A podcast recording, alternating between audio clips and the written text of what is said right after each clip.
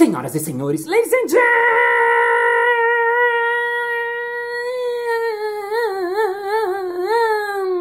gentlemen, mesdames et messieurs, contra regras e contra regros. E está começando mais um Balascast Música.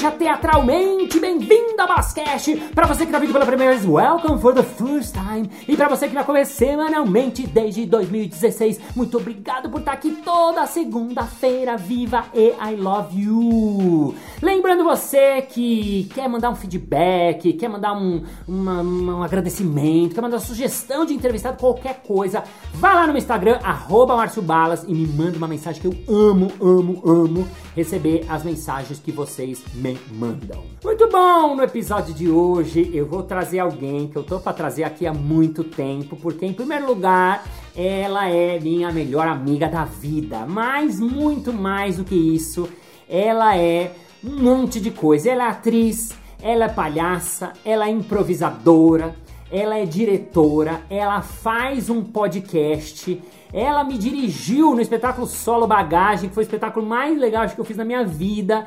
E todos os espetáculos que eu fiz como diretor, sempre de uma maneira ou de outra, ela co-dirigia junto comigo. Então ela é a pessoa que eu mais confio, acho que nesse mundo, ou uma das que mais, e está hoje aqui em Zoom, mas de coração. Rena de Faria, palmas!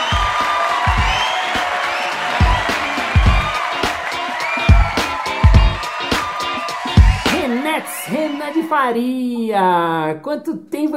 Eu, eu esqueci na abertura, eu tava falando, eu, eu conheço você desde a época do Sarau do Charles em 2001, quando eu voltei ao Brasil e comecei a minha carreira na vida. Procede essa informação? Você que é melhor de memória do que eu. Procede. Nossa, a primeira vez que eu vi você, você fazia malabares com saquinhos de supermercado. Isso. Bem magrelão, bem João Grandão, com, aquela, com aquele seu eterno figurino é, laranja, é, seu vestido laranja. Você chegou no sarau do, Charles todo, todo nervoso, aflito. Gente, o sarau do Charles era um evento bem underground, bem alternativo. Ele foi um, um- um sarau importante, porque ele aconteceu em muitos lugares de São Paulo, mas era bem alternativo, uma época que não tinha rede social, tudo acontecia no boca a boca. E era um sarau muito livre, muito anárquico, e as pessoas se expressavam do jeito que elas queriam, os artistas. Era muito um espaço de experimentação, muito real, assim. Eu fiz a curadoria uma época, já no final, né, nos últimos anos do sarau, do Charles, antes de acabar, assim, eu fiz eu fiz a curadoria e foi bem nessa época que eu conheci o Márcio, que chegou lá com fazendo malabares com os saquinhos de supermercado dele. Nossa, eu, eu- você falando isso, eu fiquei até nervoso de lembrar. Eu não ia começar por isso, mas você já puxou esse assunto, eu gosto muito. é, porque assim, você que tá ouvindo, o Sarau do Charles, quando eu cheguei, né? O Sarau do Charles começou com os Charles, né? Que eram três palhaços, né? O, o Alessandro Azevedo, o Paulo Federal, que hoje é o palhaço Adão, o Cleruac, que eram os Charles, e eles faziam esses saraus e tal. E na época que eu fui, era um sarau na Vila Madalena. E o que era muito legal, porque eu gostava muito, assim, ele começava às 11 da noite e ele ia até o metrô começar até às 5 da manhã. E tinha bonequeiro, tinha palhaço, tinha malabarista, tinha poema, tinha era uma mistura de um monte de coisa. E eu tava voltando da França, eu tinha estudado, né? Quem me acompanha aqui sabe minha história inteira de cor. E eu fui estudar e voltei e eu fiz meu primeiro número. E eu não tinha onde eu vou apresentar e eu conheci o sarau e aí eu fui apresentar. Por isso que você me viu muito nervoso lá fazendo meu primeiro número da minha vida. E eu queria essa memória sua, me emprestar essa memória sua. Quando você viu eu lá, magrelão, ninguém me conhecia, nem você nem ninguém, porque eu era novo no Brasil, inclusive. Qual foi a sua impressão? Que que, que você viu falou, que que esse cara? Qual foi a sua impressão, primeira impressão, olhando esse, esse magrelão esquisito com um vestido laranja? Eu acho que, eu acho a impressão que eu tive é muita impressão que as pessoas têm de você até hoje, né, Baletes? Que você é um cara muito simpático, né? Você é sempre muito simpático, muito feliz, né? Você faz, você faz teatro, circo, palhaço com, com, alegria, com felicidade, não tem angústia, né? Você é muito solar, então você entrou ali naquele galpão com aqueles saquinhos de um jeito muito leve, muito gostoso, assim, e, e, e aí eu lembro que, que depois desse dia você começou a frequentar muito, muito aquele lugar, né? E eu, eu, eu não consigo lembrar quanto que a gente ficou amigo, assim, mas eu lembro que era como se você passasse a pertencer muito rápido aquilo tudo, a minha vida, tudo ali, né? E eu não sei, era, quando eu te conheci, era como se a gente já se conhecesse um pouco, né? Eu tenho um pouco essa sensação assim. Quando eu te conheci, era como se eu já te conhecesse. É, esque, é, esqueci, essa estranheza de quem tá conhecendo, sabe? Esse, esse momento de farejamento de duas pessoas. Não sei, você tava lá já. Tava lá. Foi muito... É, César, é, César eu... Gouveia, é. eu, acho que muita gente que ouve esse podcast sabe, né, quem é o César. Mas para quem não sabe, o César também é palhaço, foi um dos fundadores do, do, do Jogando, Jogando. um dos diretores do Jogando junto com o Márcio e tal.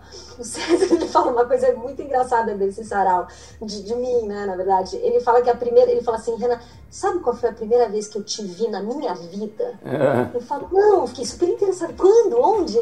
A primeira vez que eu te vi a imagem mais remota que eu tenho de você é você vestida de macaca em cima do muro do sarau do Charles, porque era, o sarau acontecia assim no fundo de um corredor, então as pessoas passavam por um corredor que tinha um muro.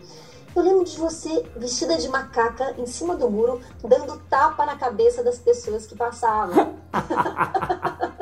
Olha só, você puta artista, é a memória. As pessoas entravam pro sarau e eu ficava dando tapa na cabeça das pessoas que passavam e as pessoas levavam um susto, porque um tapa que vinha de cima. o César falou que me conheceu assim. Eu tenho uma imagem mais, mais longínqua, mais remota do César, porque o César é palhaço antes, antes de eu ser, então eu já tinha assistido ele, já, já admirava, então eu lembro dele antes. Mas ele lembra de mim a partir desse dia. E eu acho que é uma boa lembrança do que era esse, essa época, de, de coisas loucas, né? Das doideiras que a gente.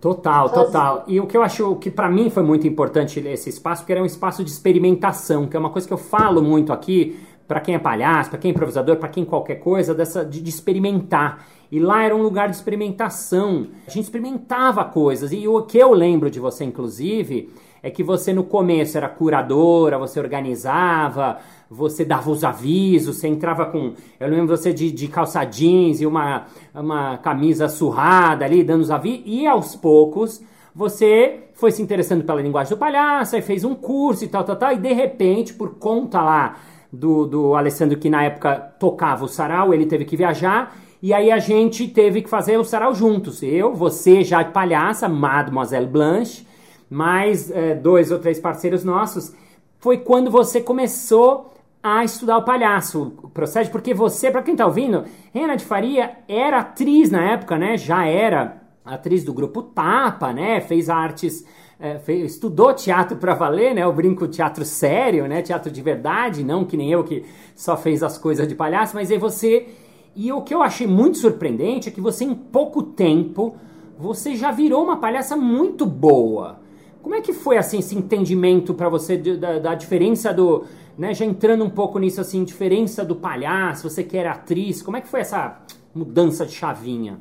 Bom, eu acho que quando eu comecei a, quando eu coloquei a máscara e me aventurei na linguagem de palhaço, eu já assistia palhaço há muito tempo. Uhum. Então tinha, não tinha um entendimento, claro, não tinha um entendimento prático, né, orgânico, físico do que é o palhaço, mas já tinha um certo eu já tinha um certo entendimento intelectual do que, que é um palhaço bom, o que, que não é um palhaço bom, que tipo de palhaço que eu gostaria de fazer. Então eu assistia muitos palhaços e tinha inclusive palhaços que me inspiravam muito, que eu falava, uau, eu, eu quero isso, sabe? Por exemplo, uma palhaça que foi extremamente importante, acho que mais do que ela sabe. Eu falei isso para ela há pouco tempo, ela até se surpreendeu, assim. Mas uma palhaça que foi extremamente importante para o tipo de palhaça que eu queria fazer foi a Delvani. Uhum. A primeira vez que eu vi a, a Delvani Neia é uma palhaça de. Ela morou muitos Campinas. anos em Barão Geraldo. Uhum. Acho que ela é do Paraná, se não me engano, mas ela morou muitos anos em, em Barão Geraldo. E ela, ela tem talvez uns 10 anos, ela é um pouco mais velha que eu.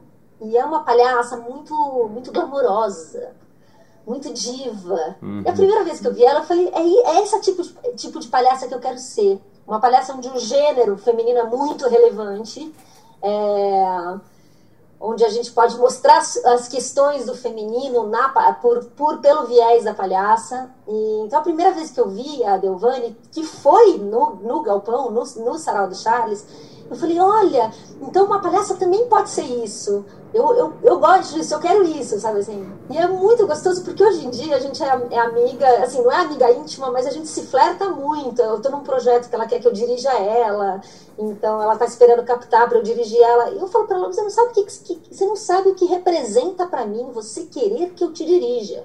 Porque foi uma pessoa muito eu falei, nossa, né? Então foi, foi, por exemplo, uma das palestras que me influenciou muito, assim. Eu fazia teatro antes, né? Comecei com 18, 19, mais ou menos a idade que a gente começa a decidir o que a gente vai querer fazer, eu comecei a fazer teatro. E fiquei muito tempo como aluna do, do Grupo Tapa. E eu nem falo que eu fui atriz do Grupo Tapa, porque na verdade eu nunca fui atriz do Grupo Tapa. Eu fiquei muito num. Eu brinco que eu fiquei num CPT, sabe? Naquele limbo, assim, que você não é atriz efetiva da companhia, mas você também não paga para estar tá lá como aluna. Então, eu não pagava mais para estar tá lá, mas também não tinha espaço muito em nenhuma produção. Eu ficava ali nos experimentos loucos. Então, eu fiquei muito tempo lá nesses experimentos. Então, passei para, pela mão de muita gente do tapa que é boa, né? Então, os experimentos do Brian, os experimentos Guilherme Santana, os experimentos de, de, de pessoas muito boas, assim. Então, foi uma escola maravilhosa.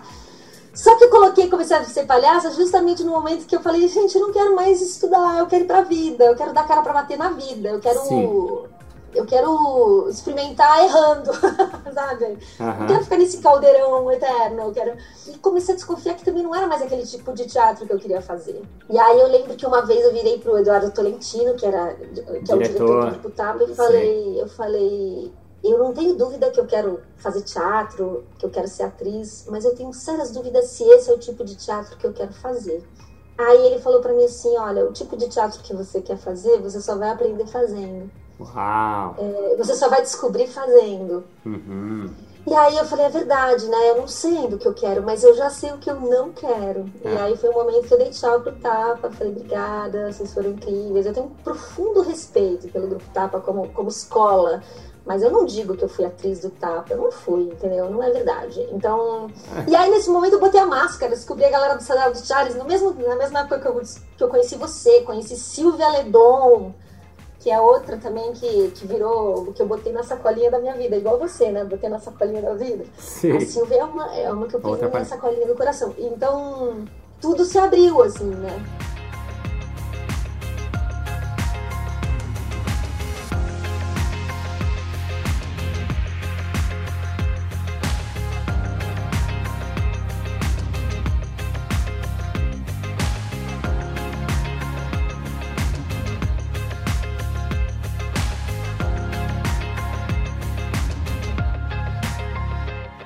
Agora, queria já entrar nessa coisa do palhaço, porque você, você é uma das melhores palhaças que eu conheço, não é porque você está aqui na entrevista, nem é porque você é minha amiga.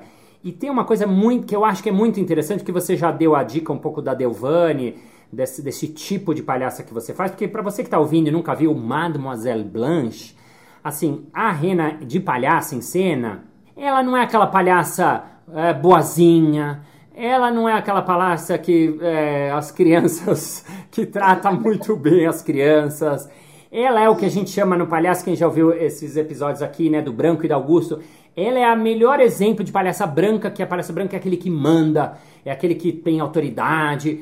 E eu acho muito interessante isso, porque isso é muito diferente desse clichê ou desse do que a gente está acostumado de ver como palhaço assim, eu, eu queria já entrar um pouquinho na, na, na, teoria, digamos assim, quando você explica o palhaço, quando você define o palhaço, o que, que é o palhaço para você, assim, como é que você falaria para as pessoas, poxa, mas a Rena, me explica um pouquinho assim, o que, que é esse negócio de palhaço, como é que é essa linguagem do palhaço, me fala um pouquinho da, né, você é muito professor, você é muito boa professora também, quero perguntar disso, é muita coisa para perguntar.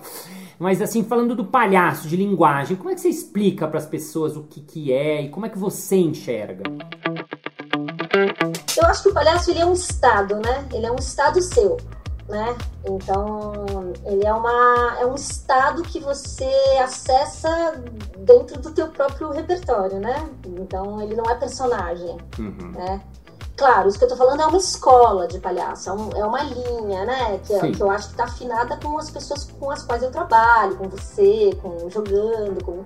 mas é uma linha, é um jeito de ver que não concebe palhaço como personagem, né? Porque o palhaço, né, ele não está, ele é, né? Diferente de um.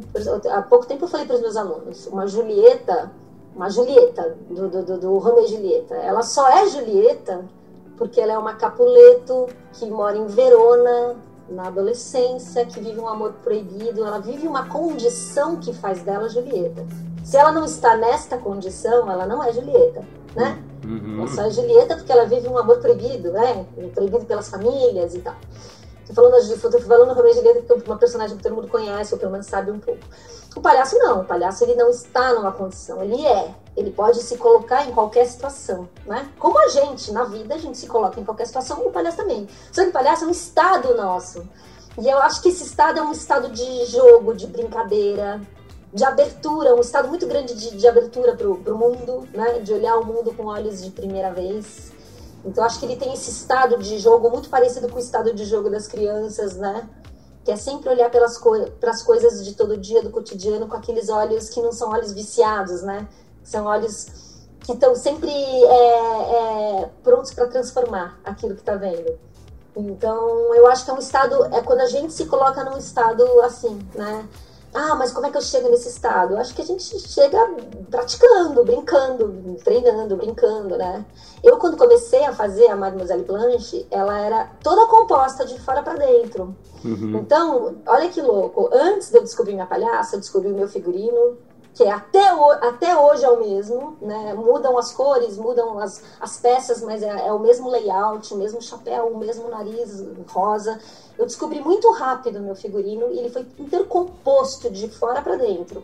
E eu tinha um sotaque. Então era Mademoiselle Blanche, eu tinha um sotaque super francês. Ah, fala um pouquinho, como, como, você falava? Né? Super. Eu acho que eu nem consigo falar mais, mas eu tinha um sotaque francesa. Tinha gente que achava que eu era francesa mesmo. E isso foi todo pensado de fora para dentro. E aí o que aconteceu? À medida que a Mademoiselle Blanche foi passando a existir dentro de mim, tudo que algumas coisas deixaram de fazer sentido. Então a primeira coisa que eu perdi, que eu abandonei, foi o sotaque, porque não tinha, porque não era personagem, não tinha mais porquê aquele sotaque. Uhum. Então aquele sotaque foi uma, uma, uma das coisas que foi embora com a minha quilometragem, né? Uhum. Com a experiência, o sotaque ele foi embora simplesmente porque ele perdeu o sentido. Não tinha mais sentido eu fazer aquele sotaque. E outras coisas ganham, continuaram fazendo. Então, por exemplo, meu chapéu, a, a, o meu figurino, que foi todo pensado de fora para dentro, ele foi cada vez mais se moldando no meu corpo.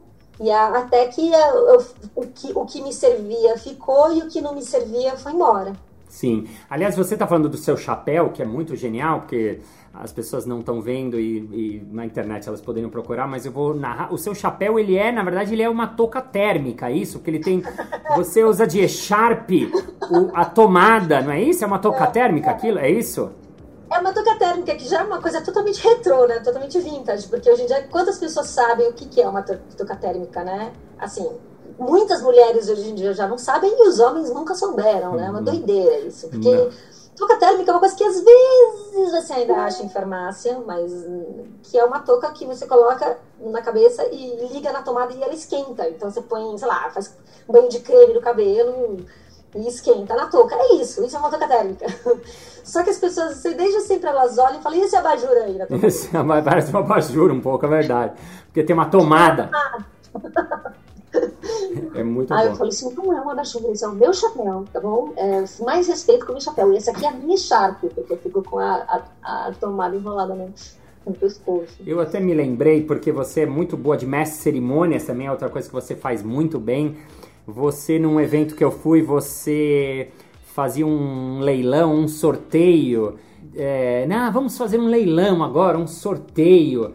E aí você vinha com o que? Uma coisa de construção. O que, que era que você. Ah, não. É, é que você está misturando duas, duas coisas, coisas que estavam acontecendo no mesmo cabaré. É. O leilão era uma coisa, eu leiloava as minhas joias para o público. O público, alguém do público arrematava as minhas joias. Isso é uma coisa. E a outra coisa, fazia um sorteio. Nesse, foi no Trix Mix Cabaré, Isso. que era organizado pela Raquel Rosmaninho e pelo Emiliano Pedro.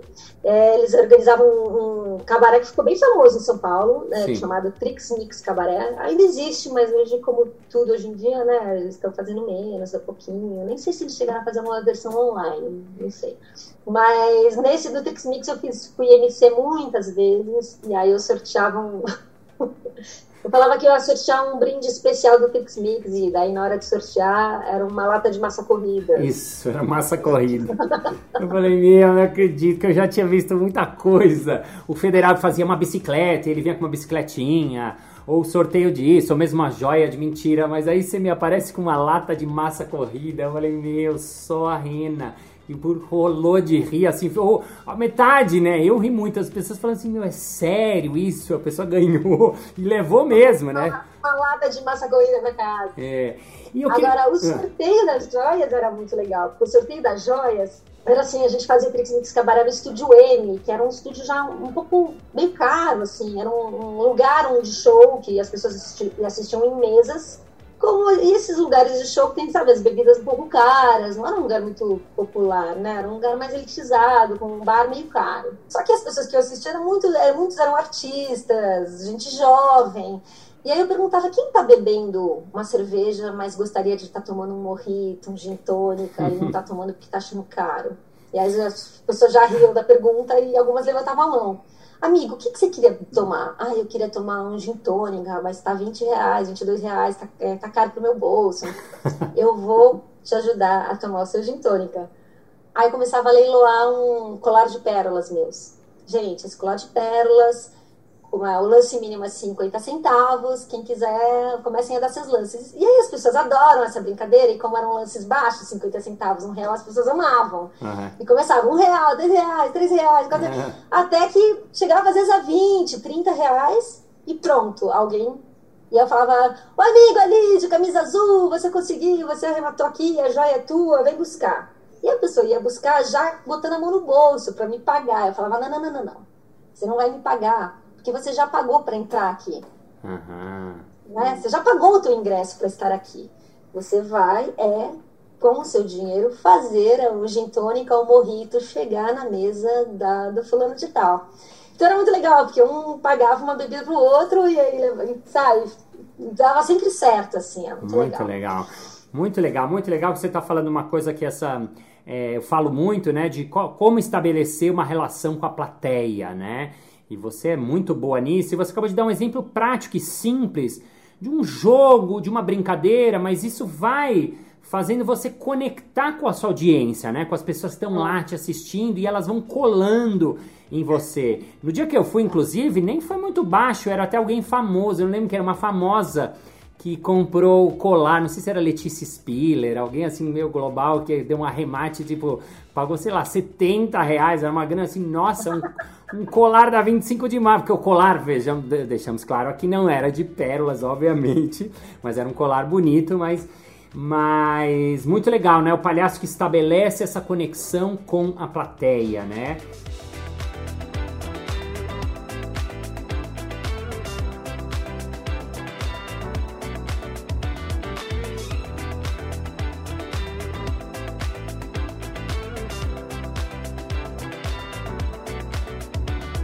Eu queria falar um pouco mais do palhaço, eu queria falar um pouquinho da palhaça, porque hum, eu já entrevistei, inclusive eu entrevistei recente Dana Lieberman, que é nossa amiga, colega, amigona uruguaia, que falou até uma frase linda, né, que o palhaço é uma combinação do estado do jogo com o estado do amor. Olha que bonita essa definição. É, e eu lembrei porque você falou do estado do jogo agora, do estado, né? Mas a gente falou pouco sobre palhaçar, sobre a mulher na, na, na palhaçaria. Como é que você vê? Porque lá atrás você falou, puxa, eu queria ser chique, eu queria. Como é que você vê essa questão? Ah, o, o, glamour é, é, só no layout, é muito na forma como a gente quer se apresentar no palco, como a gente quer estar tá vestido, com o que, né? É o que a gente quer imprimir como imagem, né? Mas a verdade é que o palhaço, ele perdedor por natureza, né? Então, por mais que eu fale, ah, eu quero ser uma palhaça glamourosa, tá bom, glamourosa porque eu coloco, eu brinco de ser a, a diva que coloca uma estola de plumas, né? e coloca joias e colares de pérolas. Isso tem a, brinca, tem a brincadeira da diva.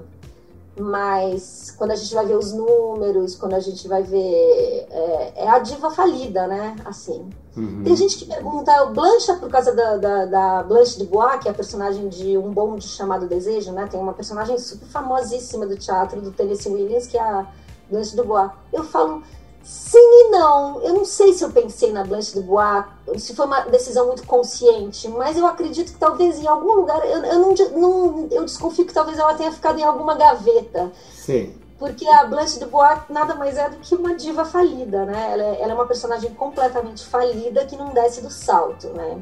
Vale a pena ler essa peça, uma peça lindíssima e tal.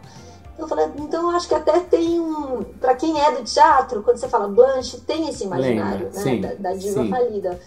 Então, eu acho que pode ser, assim, é... a primeira vez que eu escutei o nome Blanche foi, porque eu, foi quando eu dei uma gata filhote, eu era criança e dei uma gata filhote de presente para uma amiga da escola. E aí eu lembro que no dia seguinte eu falei, e aí, como é que tá a gata? Era uma filhotinha de gata que a minha gata tinha dado cria e eu, tinha, e eu dei essa gata de presente e ela disse, ah, tá bem. Eu falei, como, como chama? Como, que nome que você deu? E ela falou Blanche. Eu falei, Blanche? Eu nunca tinha ouvido esse nome. é, Blanche é branca, é branca em, francês. em francês. É verdade. Aí eu achei esse nome lindo. Então a verdade verdadeira é que a primeira vez que esse nome me encantou foi quando eu era criança. Só que coincidentemente depois, coincidentemente não, depois, mais tarde, eu fui, que eu fui fazer teatro, aí eu fui saber que tinha uma personagem muito famosa que era a Blanche Dubois. Mas enfim, voltando à mulher palhaça, eu, eu, vejo as mulheres hoje, as palhaças, numa num momento muito louco, assim, estranho, um pouco de. de porque eu, como palhaço, ele é muito. Não sei, eu, eu, eu vejo às vezes um caminho da mulher palhaça de ir para um lugar de afirmação e de empoderamento que às vezes entra em choque com a própria linguagem hum. do palhaço, né? Por quê? Então eu vejo é, por exemplo, né, como a gente está nessa fase muito de discutir o, o, os abusos né, que as mulheres sofrem, de discutir o feminismo, de discutir, eu vejo muito, muitas mulheres querendo falar isso na boca, botar isso na boca da palhaça. E eu acho que tudo bem, mas acho que a gente ainda precisa descobrir como fazer isso, uhum. porque às vezes isso vem com um discurso de empoderamento tão grande que a gente não vê a fragilidade que a gente gostaria de ver um palhaço ele sempre mostra as suas fragilidades, ele mostra que ele é falível, uhum. né? E eu acho que as mulheres estão nesse momento de querer muito, na verdade, se empoderar. Mas então, quando você quer se empoderar na imagem de uma figura, né, na, na, linguagem de uma figura que é falível, uhum. como é que você faz isso? Uhum. Como é que você uhum. mostra isso, né? Então eu acho que a gente, as mulheres estão num momento, eu acho que as mulheres palhaças estão num momento muito delicado, assim, de, de, pra, de descobrir como fazer isso, sabe? Como que a gente faz isso? Como é que a gente bota a boca no trombone? Nossa, esse, esse termo é, é, é super. é um termo super geriátrico, mas é. enfim. Como que a gente põe essa boca no trombone? Como que a gente faz essa, essa denúncia que a gente quer fazer, esse teatro denúncia, mas sem sem estragar essa figura, né? Sem, sem, que não entre em choque com essa figura, que é essa figura falível, que é essa figura perdedora, que é essa figura que está tentando, que ainda não conseguiu. Como que a gente faz isso? Então, eu acho que as mulheres estão num momento difícil, assim, de, de, de discussão do, da palhaçaria, assim. Legal. E não sei se você reconhece, você como homem, eu... Você entende um pouco isso que eu estou querendo dizer ou se está muito, muito distante de você? Não, não, eu entendo. Me lembra, assim, é um assunto para mim bem delicado de entrar, porque realmente eu acho ele delicado e ainda mais é, sendo homem, ainda mais sendo palhaço.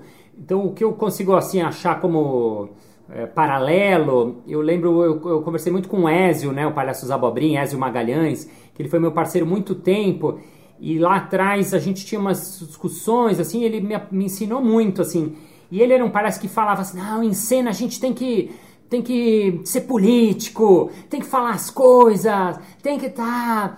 E aí eu concordava, mas assim, às vezes eu falava, nossa, Ezio, mas assim, será que não foi a mais? Ou um número que eu vi uma vez ele fazer, que eu falava, puta, Ezio, mas não sei, isso aí me, não sei, acho isso... Então, eu acho que o como é uma grande dificuldade. É. Eu acho que é. isso é, é, uma grande pergunta, né, para as palhaças, né? Como fazer isso?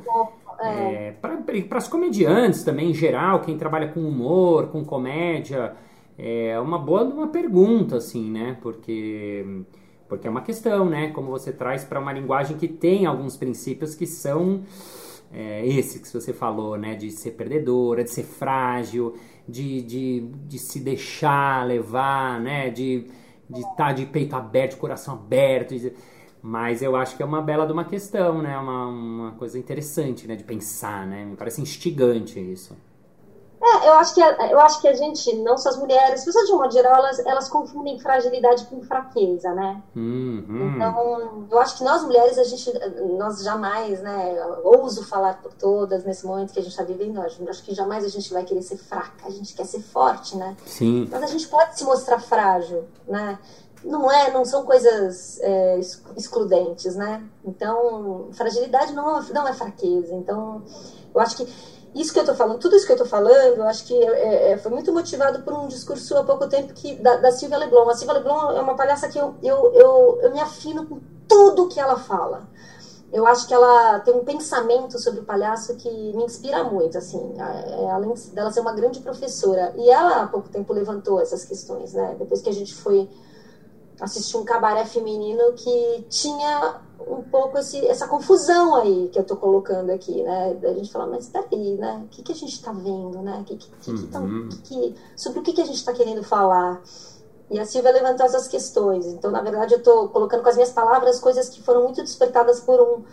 Por coisas que eu ouvi a Silvia falar depois, assim, sabe? de, de estamos nesse, nesse momento mesmo de discutir o feminino na palhaçaria. Mas isso desde sempre, né? As mulheres Sim. estão sempre discutindo desde sempre esse, esse o feminino em muita coisa, assim, né? Mas na palhaçaria acho que é uma.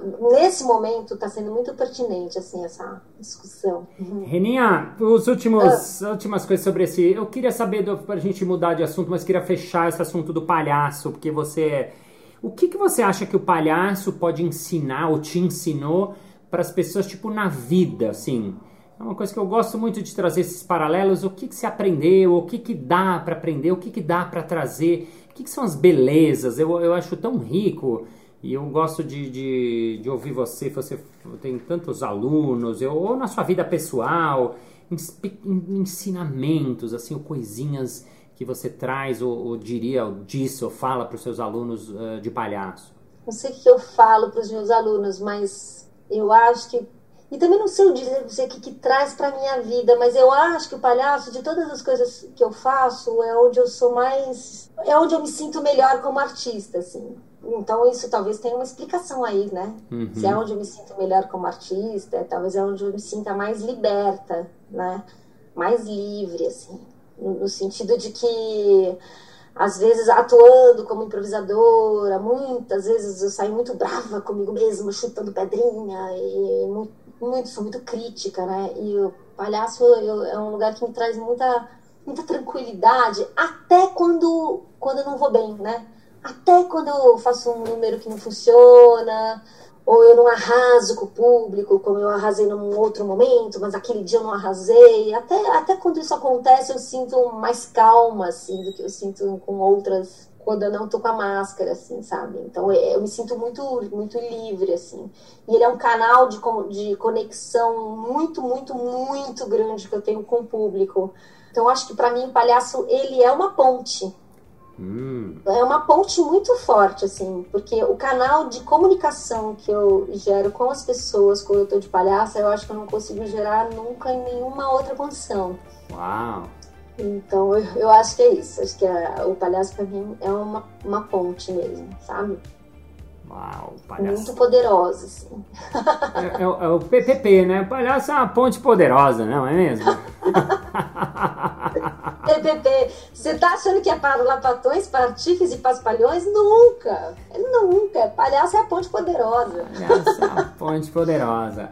Reninha, pra gente terminar esse episódio, queria uma frase final, uma frase do teatro, uma frase do palhaço, uma frase que você gosta, uma frase. Não te perguntei isso, mas vai que tiver na cabeça, não te preparei. Ah, a frase que eu gosto é, é a frase que a Mademoiselle Blanche mais falou em cena, me jogando no quintal. Ai, que Mademoiselle legal. Blanche, o que, que você tem para falar pro público? É. Eu diria para as mulheres, mulheres, toda vez que um homem ousar pensar que você é louca, faça com que ele tenha certeza. Ah, sensacional, sensacional. De novo, de novo, de novo. Mademoiselle Blanche, agora o que você tem para falar para essas pessoas que estão aqui te assistindo, jogando em quintal e pode balas que é de 700 pessoas? Diga, Mademoiselle Blanche. Eu vou falar para as mulheres, mas os homens, se quiserem, podem escutar também. Se não tiverem interessados, tá, tampa o ouvido, não importa. Eu vou falar para as mulheres. mulheres, toda vez que um homem ousar pensar que você é louca, faça com que ele tenha certeza. Tcharam! Reina de Faria,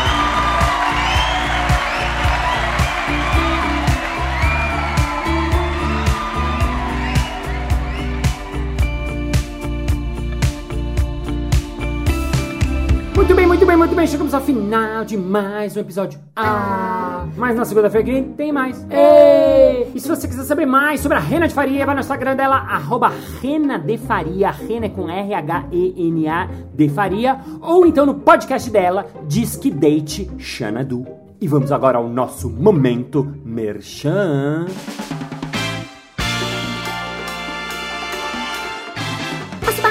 Eu queria muito, muito saber essas coisas de improviso, assim, mas eu não sei nada, não tenho experiência em nada, não sei nada de nada. Como é que eu faço, hein? Hein, hein, help!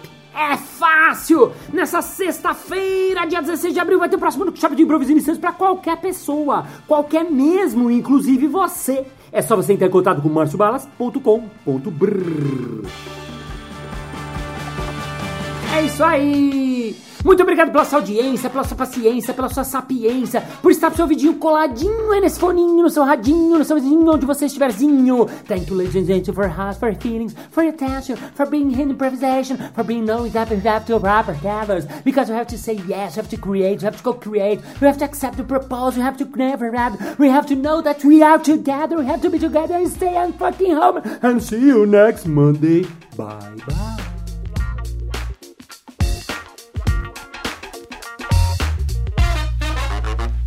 Se você quiser fazer. E se você quiser saber mais sobre. Sorry.